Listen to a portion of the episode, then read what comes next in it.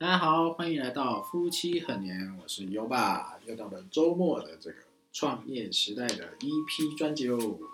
好，那这个我们就来讲讲今天的主题喽。好，分钱的核心是分未来的钱和分过去浪费的钱。好，这个核心是分这两种钱。那这两种钱到底是什么钱呢？好，那我们来一一的叙述到来。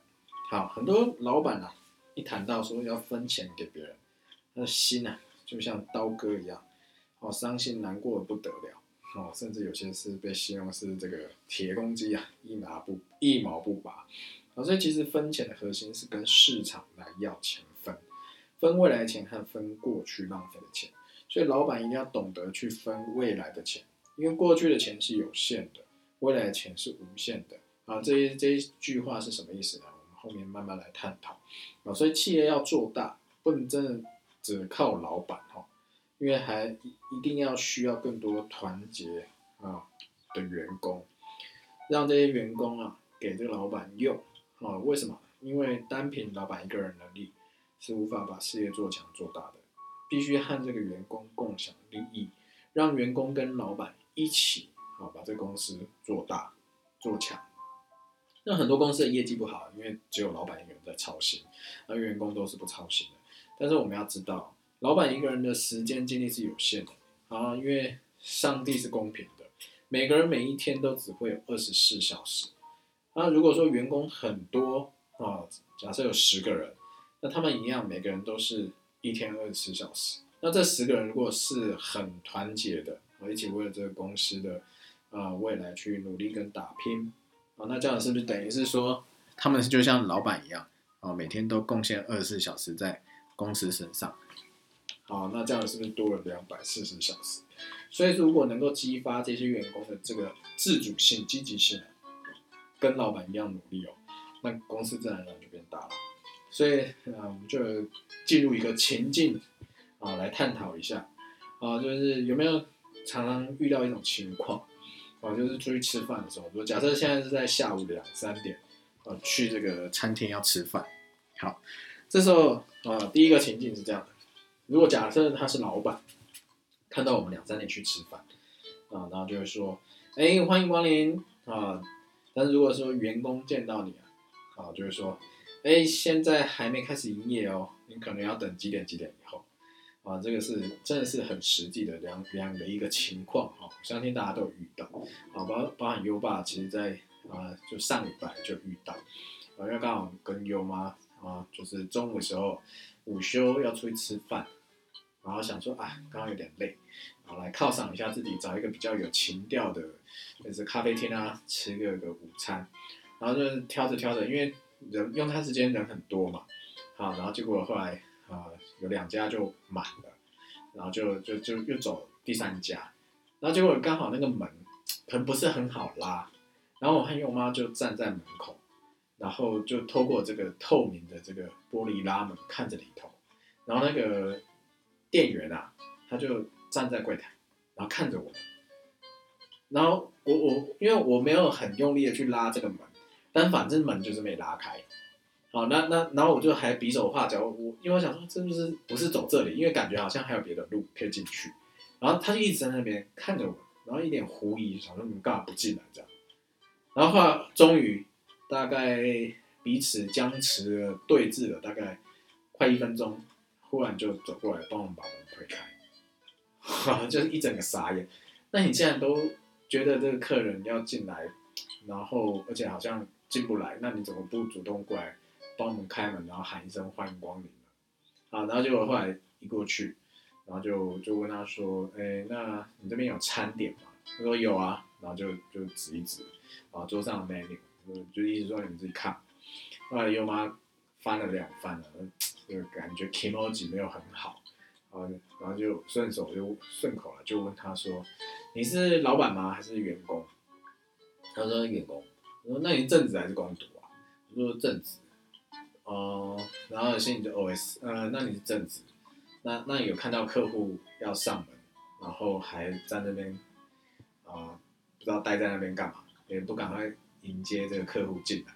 啊，所以这个优妈就念了两句，也不这样念啦，好心啊提醒他啦，就说其实应该要主动一点，帮客户开个门什么的。啊，你既然是正职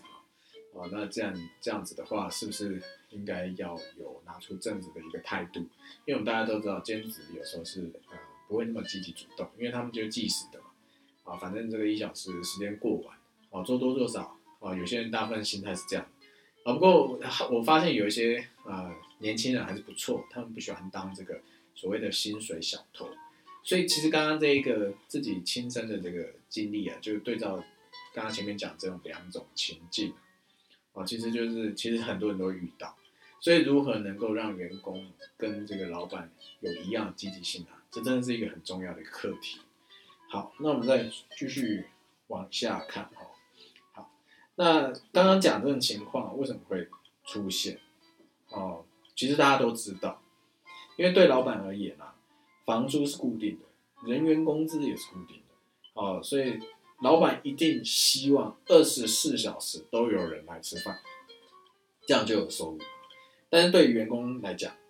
啊，如果说这个两三点啊，有人要来吃饭，那他就要去给他服务啊，那是不是要多做事情？他会觉得累，因为那可是他休息时间。所以他根本就不希望，呃，有客户在非用餐时间，比如说午餐或晚餐的时候来，啊，这样子他就比较轻松，是不是？所以其实像刚刚那样的一个概念，其实我们进去没有人哎，那我就不知道是不是因为其实这个员工的这个主动积极态度是不够的，所以是不是有些客户啊跟着我们一样进去以后看看，感觉心情没那么愉快啊，然后就干脆选择在这边用餐，也是有可能。好，所以说。假设一个店铺或一个餐厅啦，那一天可以有三万的营业额，哦，也也可能也可以有五万的营业额。但是对于老板来说啊，老板一定希望能够达到一个一天呐有五万营业额，对吧？啊，但是员工可能只希望能够做到三万就好。为什么？啊，因为做到五万营业额比较累啊，做三万营业额比较轻轻松啊。反正拿的钱是一样多的啊。公司业绩越好，自己就越累。哦，这个。我们继续讲下去，我在讲我身边实际的一些遇到一些情况。好，所以做老板的人啊，想要调动员工积极性，就必须知道员工心里在想什么。因为老板想要业绩更好，赚更多钱，可是其实员工想要更轻松。所以不是员工不想要业绩更好，只是他觉得说这个业绩好坏啊，跟他没有太大的关系。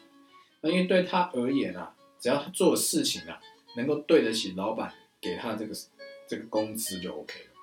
所以老板赚多赚少，能不能赚到钱，啊，甚至亏了钱，其实跟员工来讲，其实不太干他的鸟事哦。然后如果说老板想要赚到更多钱，那他就觉得说，哎，这样是不是就变更累，然后得不到额外好处？那是不是选择，啊，算了算了算了，就少做一点，反正做多做少，赚多赚少，我也是拿这样多。所以员工的心态就是这样子，希望做的事情少一点，因为他拿到钱是固定的嘛。哦，所以当然干的越少越好，做的越少越好，轻松嘛。可是老板不行，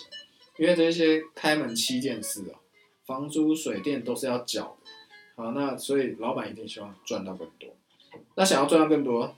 那员工想要更省力，这两个就是一个拉扯。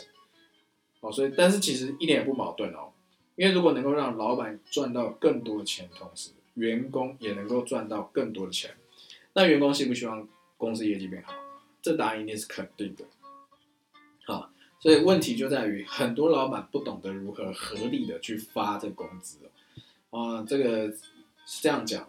分钱分不好，企业容易倒，所以如果老板如果不懂得和合作伙伴共享利益，好，那这就很难彼此去互相合作，也很难一直在成功的这条路上。所以老板如果不懂得跟员工共享利益啊，自然得不到这个员工的帮助啊。哦，所以也没办法一直让企业成长。哦，这企业就像一辆手推车，老板是在前面拉车，控制方向跟控制速度的人，员工是在后面推车的人。所以如果老板跟员工之间没有一致的利益，方向不一致，哦，这个就不可能去形成一个合力去推这个车前进的一种情况，所以企业就很难向前。那如果只有老板一个人在前面努力拉，啊，员工在后面去面。就是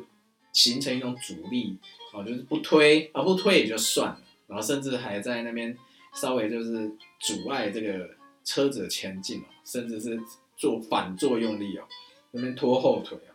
所以这样车子是不是就有可能就根本就没办法前进，卡在那边，甚至有还有可能后退。所以员工比老板多啊，那老板又很希望业绩能够成长，但是员工员工却不一定希望企业的哦这个业绩变得更好，因为变变得好，他们就要做更多的事，然后变得更累，可是也不一定得到更多好处，好，自然而然就可能出现的有些员工就拖后腿的一个情况哈。好，那所以要改变这样的关系啊，让老板跟员工利益一致。在老板实现梦想的时候，要顺带带着员工一起实现他的梦想。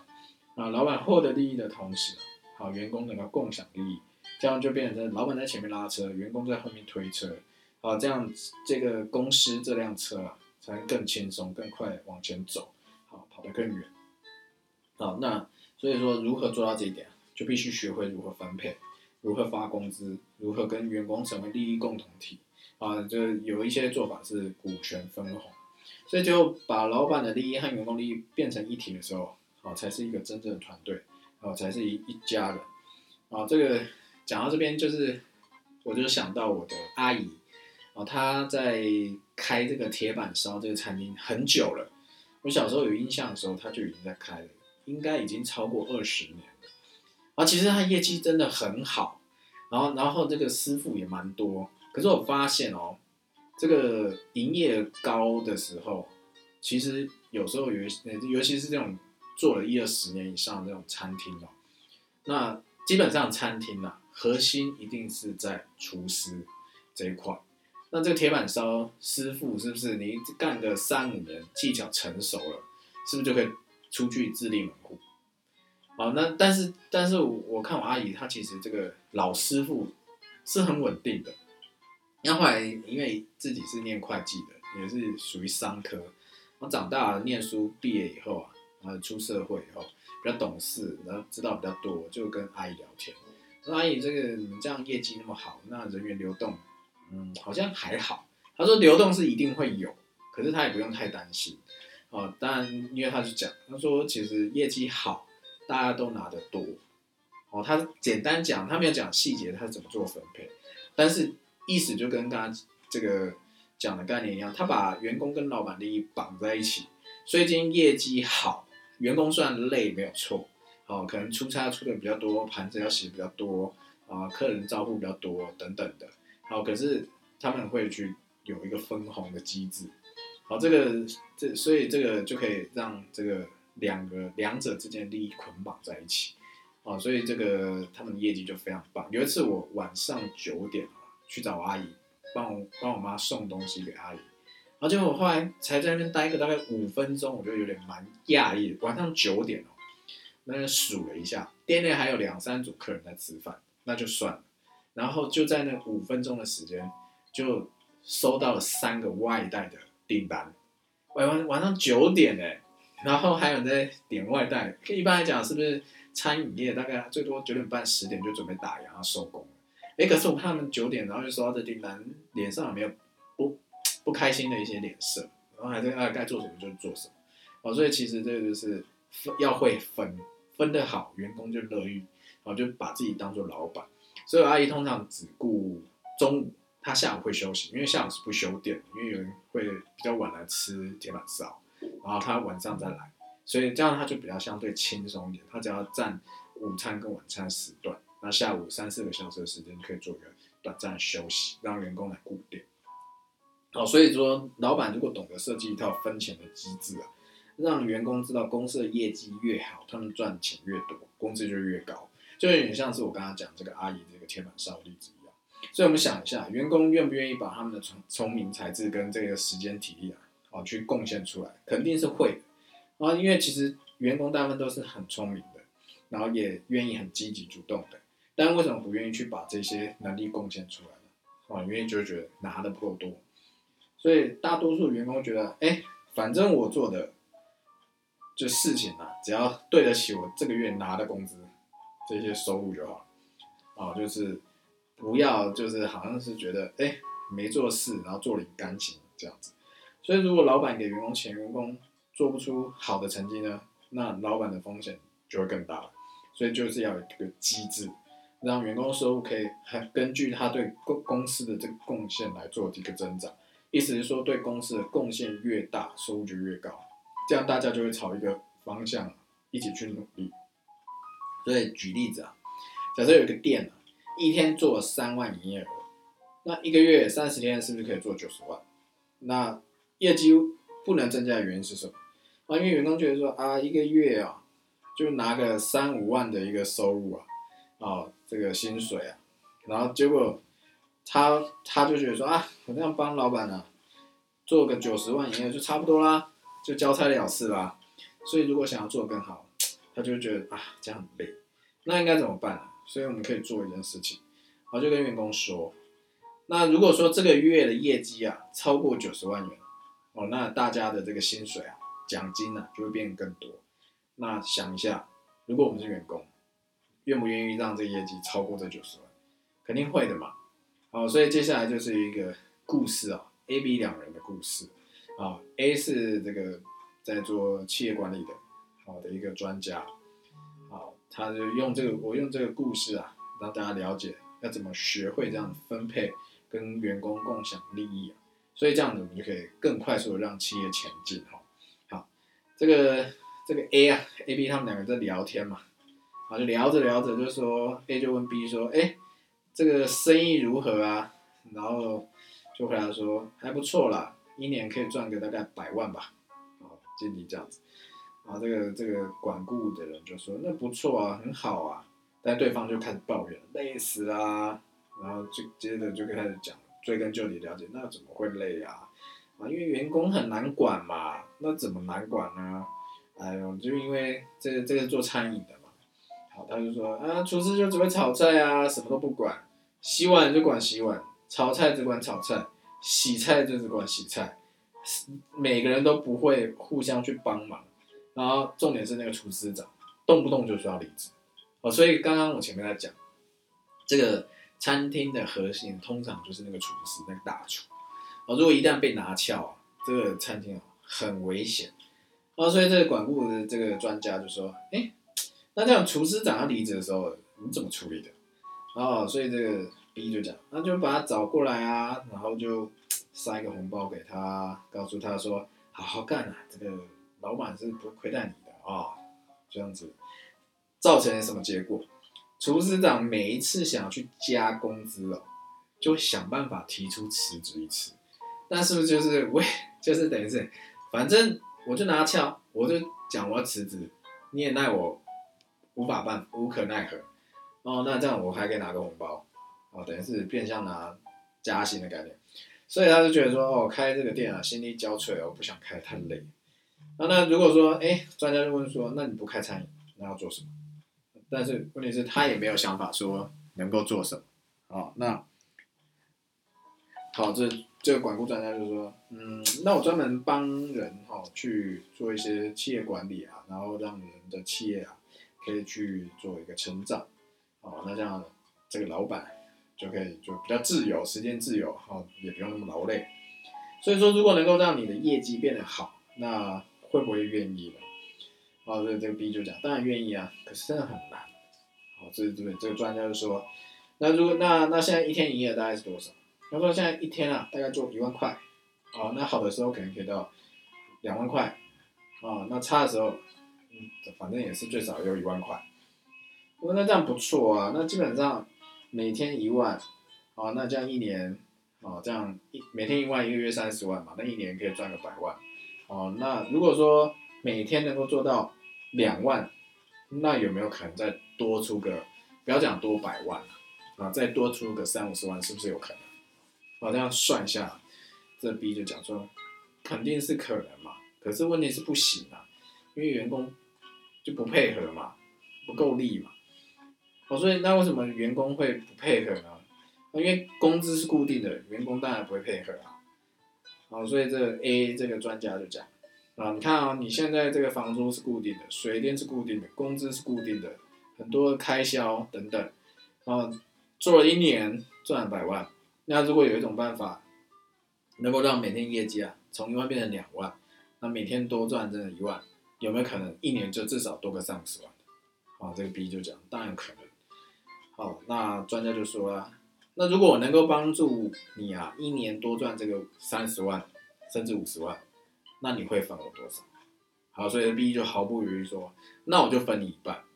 好，所以讲到这边，大家应该就懂了。好，为什么这个 B 这么大方，愿意分一半呢？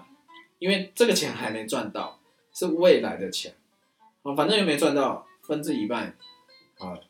分给这个专家一半也不亏钱嘛，因为赚到了反正再分嘛，没赚到也是跟现在没什么差别嘛，没有损失，所以就是要分未来的钱。好，这就分和分钱的一个核心哈，因为很多人提到分钱分给别人，就觉得啊，我的要把我心头肉割给别人，啊，就觉得很痛苦。哦，其实不是这个概念。如果你是分未来的钱，你现在就是一年这样子营业额，大概赚个百万。那如果说有一些方法，能够在营业额再翻倍，精力再再增加，那你分多出来钱有什么不行的？因为根本就还没有实现嘛，因为你最多就是赚你现在能够赚到的钱。好，所以这个这个这个多出来的钱，就是所谓未的未来的钱，不是过去的钱。因为如果我们去拿出自己过去已经赚到的钱来分，其实大家都会舍不得，都会精锱铢必较。那精打细算啊，这个要分几趴，那个要分几发，这样子。哦，所以当我们把未来还没赚到钱拿出来分，基本上大家都是开心乐意的。所以老板一定要懂得分未来的钱，因为过去的钱是有限的哦，未来的钱是无限的。你有没有可能说，有刚刚讲这个例子，一万到两万，有没有可能激励之后到三万到四万到五万，也是不可能的哦。但是这个钱是不是没有上限？没有。啊，因为只要员工积极度想办法更提高，这个大家一起把这业绩做好，我们就可以赚那个更多钱，分更多钱。所以这老板一定要懂得跟这个员工共享利益，让员工好觉得说，哎，跟着老板呢，看到未来，分到更多未来的钱，啊，所以这样积极性就整个就会被调调动起来，就会努力去奋斗。那这样是老板就很轻松，啊，所以这个专家就说，那我不需要你这十这个这你这个。给我的这一半的钱啦，啊，但是如果说这个员工很需要，你就去跟你员工讲，如果每天的营业额啊，好在一万以内啊，反正大家就拿现在的这个固定的这个多少薪水就拿多少这样，好，那如果说现在营业额超过一万，好就拿超过一万的那部分的百分之五十来分给员工，这是什么意思呢？假设今天做了两万，好，那是不是超出了一万？那就把这一万的百分之五十。就是五千啊，分给员工。那如果今天做了三万，是不是多了两万？那两万的一半，好，就是一万分给员工。好，可是这时候也有一种情况啊。那如果这员工比较多，可能有三个甚至四个，去去均分，是不是可能会有意见？好，因为刚刚讲了三个角色嘛。那因为每个人的工作重要性不一样，因为你觉得厨师长跟洗菜的重要性能一样吗？肯定不能一样嘛，对不对？所以那要怎么分？要按他的这个劳劳就是出力啊的一个去分配啊。厨师长贡献一定是最大的，所以他要多分一点，可能要分到举例可能百分之五十。那另外两个，对不对？可能就百分之洗碗跟洗菜，可能百分之二十五。啊，或者是说会有一种涨的一种概念。好，他可以先拿，比如说先拿三层，好，剩下三层啊，再再可能剩下三层是不是？还有七层，那这七层在三个人在分，好，其实分法有很多种，大家都可以按照这个每间公司的一些呃职务性质不同去做一些调整，但是口说无凭呐，好，所以一定要去啊，有些公司会有一些签呈啊，或者或者什么样的一个方式，好，就是要反正白纸黑字啊，签字画押，好，让员工很清楚知道这一些这个公司的营业额做好了会有什么样的好处，他可以拿到多少钱。清楚明白，让他看得到、算得出来，他这个积极度才上。所以这个制度啊，如果就是最后执行起来，这个老板就很轻松啊。厨师长就会有时候忙嘛，那可能暂时还没有出菜啊，就帮忙洗碗啊，洗菜的人帮忙洗洗碗啊，洗碗的人帮忙洗菜啊。好，所以是不是就很有团队精神啊？每天就想办法说，哎，这个今天做了多少，要再冲多少啊？那如果说业绩不好，那他们就想说啊，那要不然这样去门口招揽一下啦，拉个客人啊，这样吃饭啊，吆喝一下这样子，啊，所以有人点菜的时候，他们有些去推广一些特色菜啊，或者是高单价菜啊，反正总而言之，能够让这营业额提高方法，他们就想方设法去完成，啊，所以这这个结果啊，肯定想都不用想啊。这个以前厨师长动不动要离职啊，啊，现在厨师长每天都能分到钱，啊，就非常的开心，甚至还跟着老板讲，老板，你这样店啊，你不用来了，我可以顾好。另外啊，我我弟啊也刚从这个厨师这个学校毕业啊，你要不要再开一家店啊？啊，那我就可以让我弟来担任这个厨师长。好，这样有没有发现这样子一个分钱机制啊？哎，反而可以开连锁店哦。他只是做一个简单的一个分配制度，所以原来一年可能只赚个百万，现在半年就赚到了，甚至如果再开一分店，啊，不止半年就赚到百万，甚至是一年再多个一百万，也不是很难。啊，这就主要就是因为积极性，大家都被这个老板给去就是调动起来了。哦，那员工这个积极性、主动性建立之后，这个创造力跟想象力、劳动力啊，就是超乎想象。因为老板只有一个脑袋嘛，嗯，员工呢的脑袋有时候比老板还要聪明。所以聪明的老板啊，如果现在已经有团队了，业绩一直没有什么太大起色，怎样能让业绩更变得更好？最简单的方法就是啊。跟员工共享利益啊，哦，就是很多人这还是锱铢必较啊，精打细算，不愿意分钱给别人，啊，不愿意分钱给别人，也很难去赚到钱啊。如果愿意分钱给别人，别人哈就是有机会帮我们赚到更多钱，啊，不知道这样讲到这边呢，可以明白多少？如果说自己业绩啊一直无法突破，不然那就以那个业绩为基数啊，我就讲这个跟这个。业绩以内啊，大家就拿到这个原有的这些薪水跟奖金这样子。那如果超过这个业绩啊，拿多少奖励来给大家啊？大家都可以多少都分到一些奖金，这样是不是可以激发大家的这个动力？啊，当然，因为刚刚讲这个例子是餐饮业，餐饮业的利润是相对是比较高的，所以可以把这个超额的这个营业额啊，百分之五十拿来分。那如果说大家这个公司的这种商品的利润啊没有那么高，那可以拿这个毛利，我刚才前面是讲净利的出来分嘛，那这边可以讲分毛利的部分，怎么说呢？假设今天毛利是三十八好，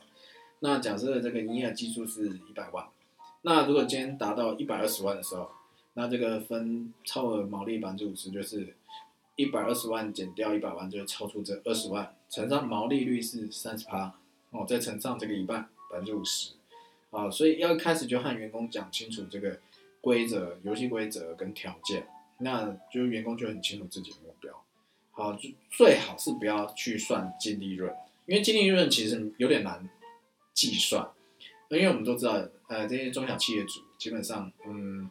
会有，就是有时候会把这一些个人消费、家庭消费啊，去报公司账。好，所以这个。这样子其实你很难去算这个净利，因为有可能这样子好了，今天他可能会会面客户，其实不是说他去开发新业绩或什么，因为总是客户关系需要维护。那问题是这个，那你要说这个这个钱算不算公司的费用？那肯定算嘛，因为他就是客户。可是可是又没有可能没有带来实际的一些收入。那那这样子你那个到时候员工讲，嗯，那你就跟客户吃饭，说不定只是刚好想要跟客户吃饭而已啊，好也是有可能。所以这这员工就是觉得说，么么，那你的这个尽力啊，到底到底是不是真的啊？好，所以有时候让员工这个知道这个说是这真实账务哦，太清楚明白，好像也不是那么好。好，因为这个这个我在之前在大陆当干部的时候，是真实有遇到，因为也有在讨论说啊，哎，那这样子这个大陆陆籍的这些高管啊，那是不是也可以有一个分红制度啊？那那老板就说，不然这样子啊，公司赚多少嘛，一样，刚跟刚刚前面讲逻辑都一样。然后公司先达到一个基数，好，达到这个基本的这个门槛之后，多的拿出来分。哦，台级干部也有，这个陆级干部也有，啊，就用尽力多少多少分。那可是其实跟他们私底下在聊天的时候，他们也会 murmur 啊，啊，老板这个费用那个费用的，啊，到底这账。到底是赚真的赚那么多，还是没赚那么多？我心里想，哦，因为，因为呃，因为我我那时候在大陆当干部的那个是汽车经销商，其实那个车价蛮高的，公司营业额其实颇高。然后他们应该这样讲，他们卖一个一台三五万的车子人民币，跟卖一台二三十万人民币的车子，其实要做的事情是一样的，唯一的差别就是这个发票的金额是不一样的。哦，当然这个奖金的高低也是不一样。可是这样子，其实这样子累计起来，那他们觉得哇，我们帮公司贡献了几百万甚至千万这个营业额，那结果后来跟我讲没赚，那你觉得公司这个员工会相信吗？关系肯定不相信，他说那靠，那帮公司做了这千万营业额，然后跟我讲公司不赚钱，然后没得分，我一定会默默的。哦，所以说这个怎么拿捏啊？各位还是要再思考思考。好，那或许就可以跟刚刚讲的，用毛利分给员工。啊，那样员工他就知道，哦，可以分到钱，他们就很开心，啊，每天就很有动力这样子，好，所以跟员工利益捆绑，好，就会成为一个真正的向有向心力、一致性的一个团队。很多老板生意没有办法做好，没有办法带好团队啊，就是因为这分钱机制没搞好，啊，或舍不得拿钱出来分，所以愿不愿意分哦，是一个人的胸怀问题，懂不懂得分啊，则是技术问题。好，如果说听到现在啊。哎，还舍不得去分钱这个动作，好，那就表示啊，啊，头脑有点问题，智慧不够了，啊，因为一个人的胸怀跟格局天生有，不是后天才有的，但是是可以学的，啊，所以如果有智慧的，一听就懂，应该就要学会。好，那前面讲的是分未来的钱，接下来要讲的是分过去浪费的钱。假设一个公司的成本一直居高不下。或者新开的公司持续亏损，然后就可以用下面的一个方法来改变这个现状啊。例如啊，假设这间公司的水龙头坏了，然后一直在漏水，老板看到之后是不是让人赶快去处理啊？或者甚至会修，就亲自动手去处理。那员工看见的话，那就无所谓啊，嗯，当没看到，然后就走掉。但是如果他知道这是在浪费公司的钱好，这个浪费钱，这这个浪费的钱其实跟他没有关系，所以他不会去操心。或者是常常看到办公室总是有人有加班的可能性嘛，然后就最后，呃，有人可能先走，可是他的比较远一点区域，他走了，那也不关灯，对不对？好，那其实都在浪费公司的这个电费，他也不会管，所以公司的浪费严重啊，或公司经营不善出现亏损的时候，员工会不会知道？哦，有可能，因为你就算不跟员工说，员工也知道的啊，因为生意好不好，其实他们都很清楚，他们是很聪明。哦，所以他们也知道说生意不好，员工老老板一定是不赚钱的。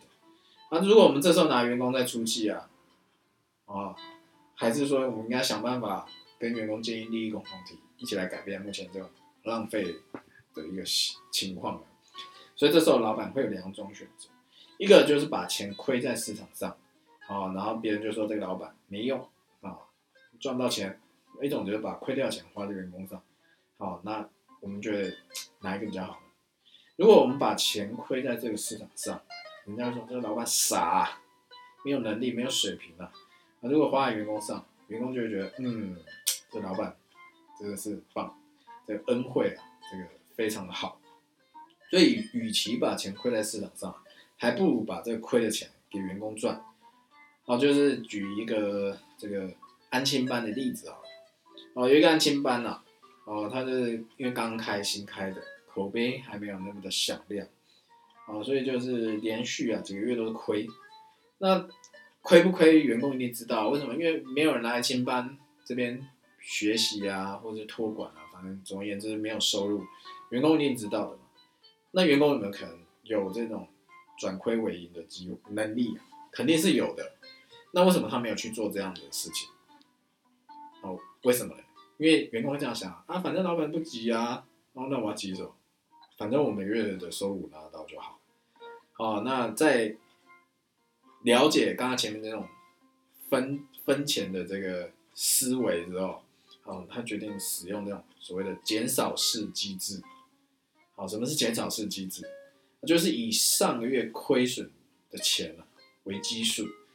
这个月少亏的部分百分之五十分给员工。好，举例，好，假设这个他前班上个月亏十万。那连续每个月都亏十万，一年下来是不是亏一百二？那如果说把这一百二十万的五十趴投资在员工身上，会发生什么事？哇哦，那就精彩了。好，所以他就这个园长，他就跟这个员工说：，哎，大家都知道我们这个安监班现在是不赚钱的，每个月都会亏十万块。那如果我们大家一起努力啊，啊，让我们亏损变少，哦，那我个人呢就愿意把这个亏损啊少亏那个百分之五十啊，给大家做分红。啊，比如说现在是十万，那假设下个月亏损变五万，那是不是就少亏了五万？这五万百分之五十啊，就是两万五，分给大家。所以当他实施了这个分钱制度以后，当月就盈亏就平衡。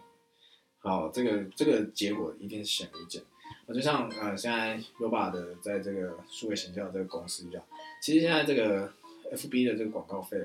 越来越高，这个广告投放越来越难做，成本一直不断飙高。所以其实这老板也是想类似的这种减少式机制，意思说，举例好了，我今天嗯投放一个产品，它平均一个名名单呐的成本是一千块好了，哦，那那忽然飙到两千，那是不是很痛苦？因为等于是我要花两倍预算才可以有产生一个客户，哦，就应该讲产生一个名单。好，那那那怎么办呢？好，那不然这样子啊，那过往哦可能是这个标准是可以平均起来啦。可能只要一个名单只要八百，好，就定这个八百这个这个水平为这个基准。假设今天哎有有有员工能够想办法优化这整个广告投放的很多地方啊，哦让这结果这个名单成本啊变到只要六百，那是不是这假设在这八百跟六百，他他只要花六百，是不是让公司一个名单多省两百？哦，那就可能他他就可以把这两百可能百分之五十分给这个。执行优化的人，啊，就是让公司少亏的人当做奖金，所以其实是有蛮多老板他知道，哦，这个是可以这样子去使用，只是他可能不知道这叫 减少式机制啊。哦，所以其实就是刚刚讲的第二个分亏损的钱，啊，第一个就是分未来的钱，好，然后甚甚至还有一个小故事啊，啊，有一个这个开餐饮的，啊，这个每个月啊，这个。餐饮洗碗巾啊，我这两大桶都洗不够。当然你也不知道说员工有没有偷偷把这个洗碗巾啊带回去用。当他导入这个机制以后，每个月节省下来的洗碗巾啊，结算成现金，他就可以拿到一半。所以一个月之后发现，哎，原本要两两大桶，就现在一大桶都没用完。啊，就就他就怀疑员工是为了节省这个洗碗巾嘛，就完全洗干净。然后员工就亲自示范这洗碗流程，都说：“哎，这样这样这样这样这样哦，所以这样是不是只要一点点，而且碗一样干净？所以这就是人性，人们只做和自己利益相关的事情啊。老板必须学会带领员工从市场上拿钱，去分未来钱，分过去浪费的钱，这样企业就会开源节流，啊，业绩就会增长，精力就会增加。哦，所以这个这个洗碗机呢，也是我之前在大陆的时候。那时候就，因为我们有饭厅，有食堂，啊，因为这员工也颇多的，因为有这个维修厂，所以就是必须，大部分也都是外地人嘛，哦，所以就是会有居要有这个开火，然后就有厨师，然后我就发现，哎，每个月在报销，我在审核那费用的时候莫名其妙，啊，这个，呃，大陆讲基金啊，其实就是味精的一种啊，就是基金、味精都是一都是同样的概念，用很凶。那因为因为其实有把，嗯，觉得吃鸡精、味精这种东西对身体真的不是很好。我印象中好像是原本一个月啊，我们可以用到七包还八包吧，反正蛮多的。然后就是说，我说哎，可不可以用少一点？我说这个加太多对身体也不好。但是我是没有导入这种减少式机制的奖金啊，我只是用道德劝说。哦，那后来就反正我就是有点砍预算就对了。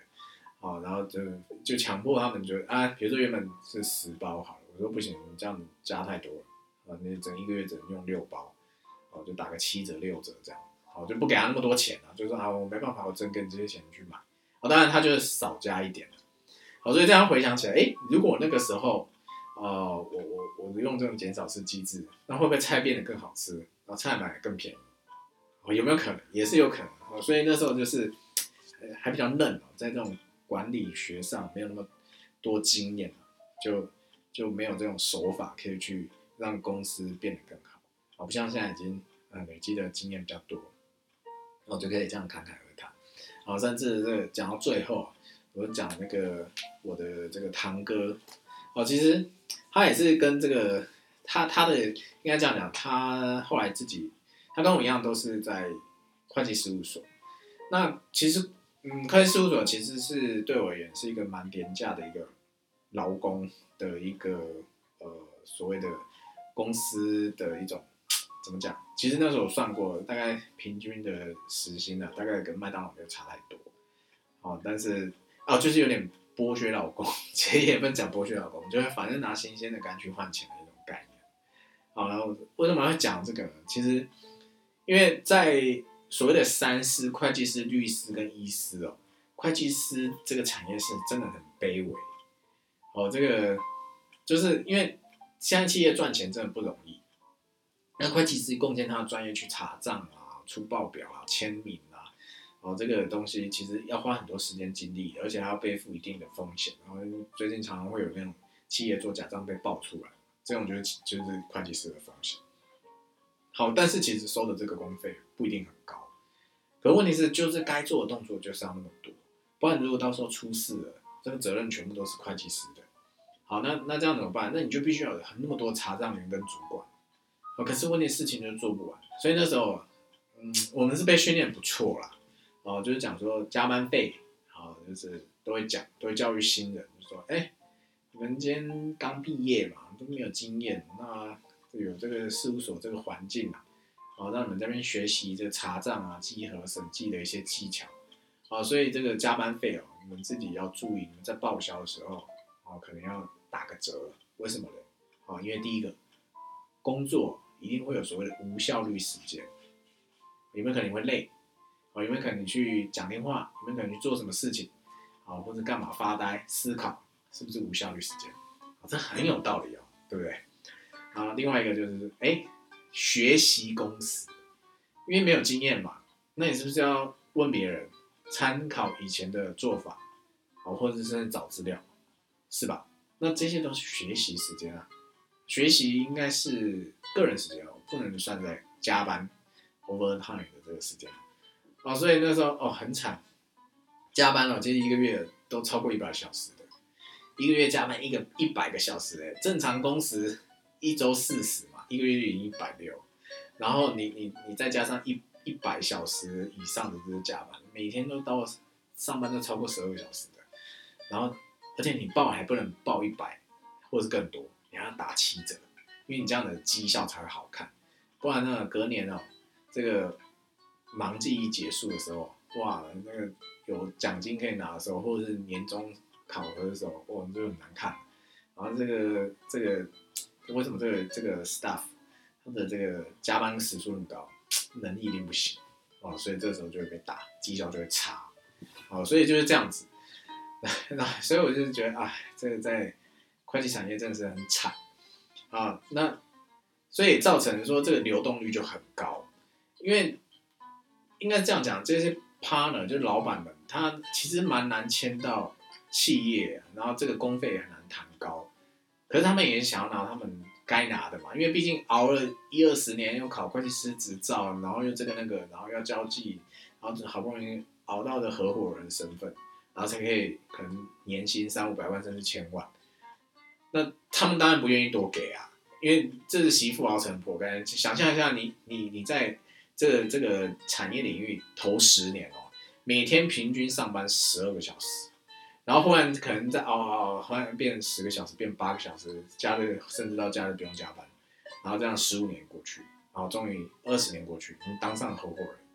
然后这时候你是不是也工作的这个时间也过了一半？哎，那这样你当然会希望，哎，那这样子我要把我以前这个上班的这些很长时数的钱成本给回收嘛，所以你想要多拿一点，那开始层层这样分下去的时候，我就不就没有办法分给底下的经理啊，然后这组长啊，或者查账员那么多，啊，所以讲到这边就是就讲到我堂哥，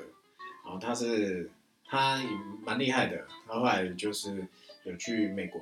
啊去深造。然后就是学蛮多东西回来，啊，然后就进入了税务部门，啊，然后专门去做一些理财、税务规划等等，啊，这样子，然后就后来有一次啊，他就有个他他他他负责一个大客户，好，上市公司的老板，我就跟他聊天说，哎，这样子，嗯，你有没有想过自己做？哦，然后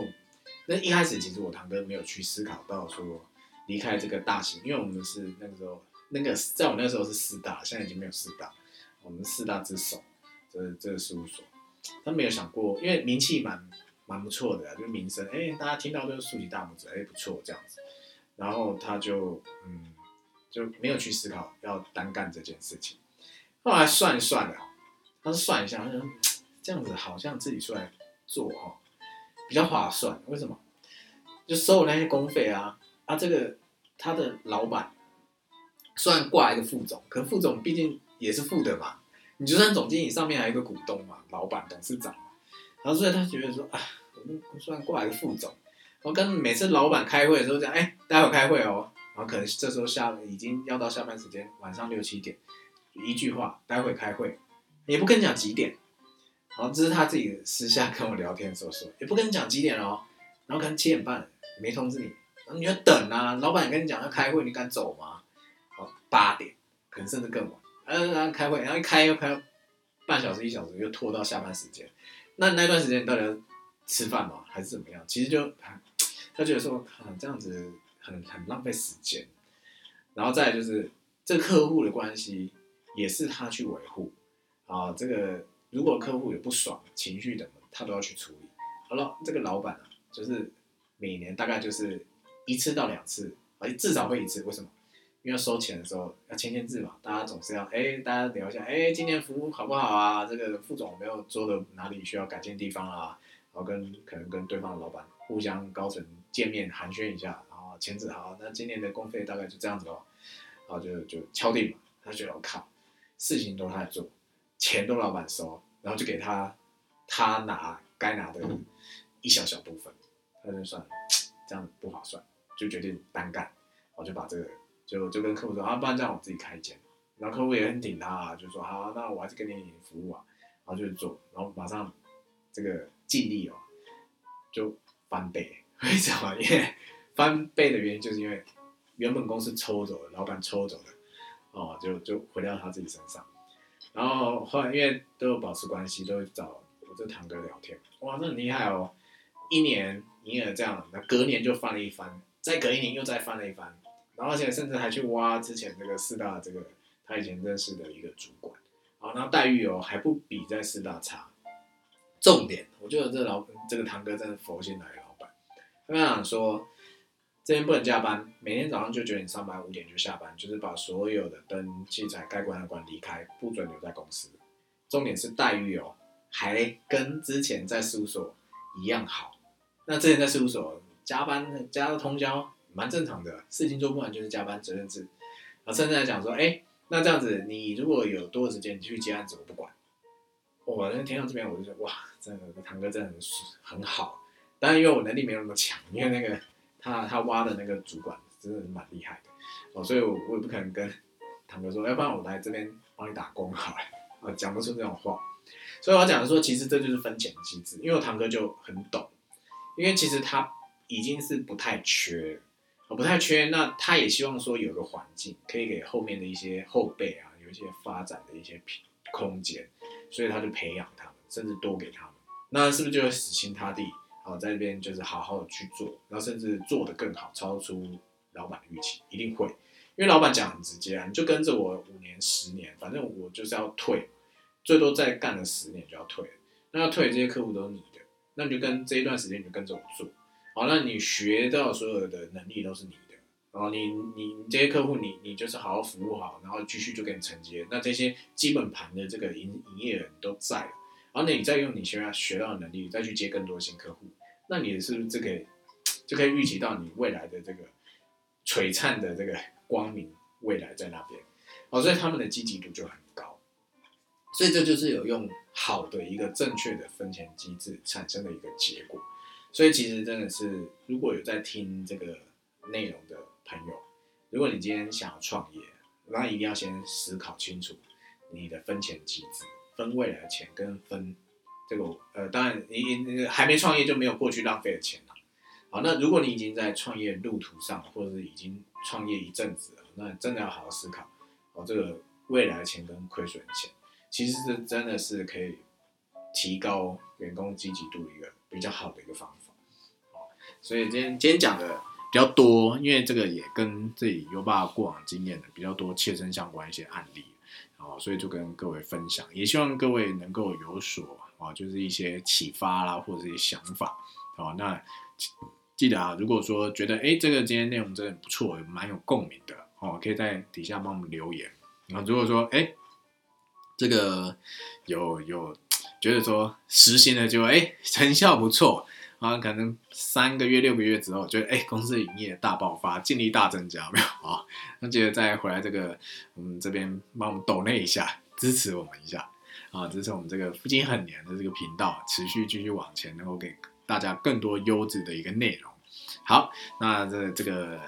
这个创业时代的专题分享，好，就今天就到这边结束。好，那我们下周见喽，拜拜。